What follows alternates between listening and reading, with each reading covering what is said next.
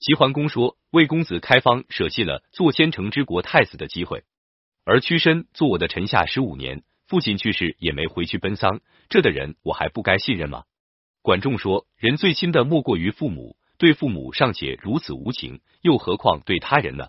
况且千乘之封地是人梦寐以求的，他放弃千乘之封地，辅救于国君，他心中所追求的必定过于千乘之封。请您务必疏远这三个小人，宠信他们，国家必乱。一代贤相管仲不愧有远见卓识，凭着自己敏锐的洞察力，及时发现并揭穿了齐桓公身边这三个奸佞小人的险恶用心，用人之常情与易牙等三人的言行加以对比，反衬出了这三的小人伎俩，可谓有知人之明。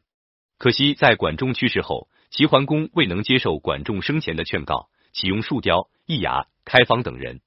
三年后。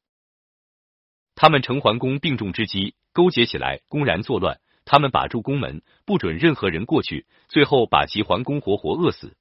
齐桓公临终前叹息道：“悔不该不听管仲之言，才有今日之祸。管仲真不愧是圣人呐！圣人看问题都是有道理的，只有识别小人，方能做到有备无患。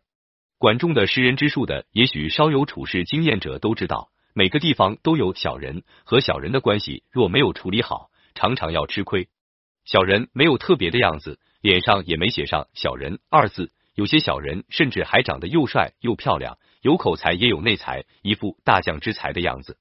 不过，小人还是可以从行为分辨出来的。大体言之，小人就是做事做人不守正道，以邪恶手段来达到目的的人。他们的言行有以下特色：喜欢造谣生事，他们的造谣生事都另有目的，并不是以造谣生事为乐。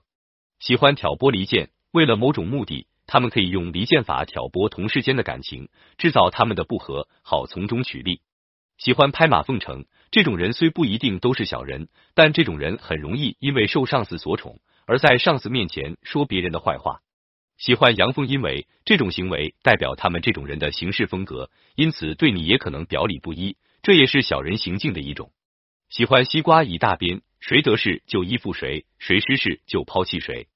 喜欢落井下石，只要有人跌跤，他们会追上来再补一脚。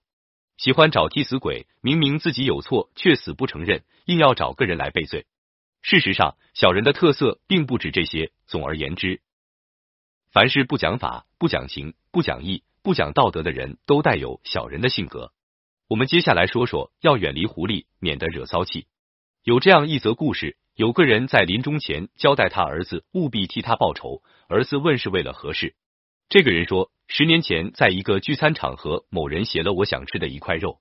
儿子问他当时为何不赶快携起来吃？那人说，因为筷子上已有一块肉。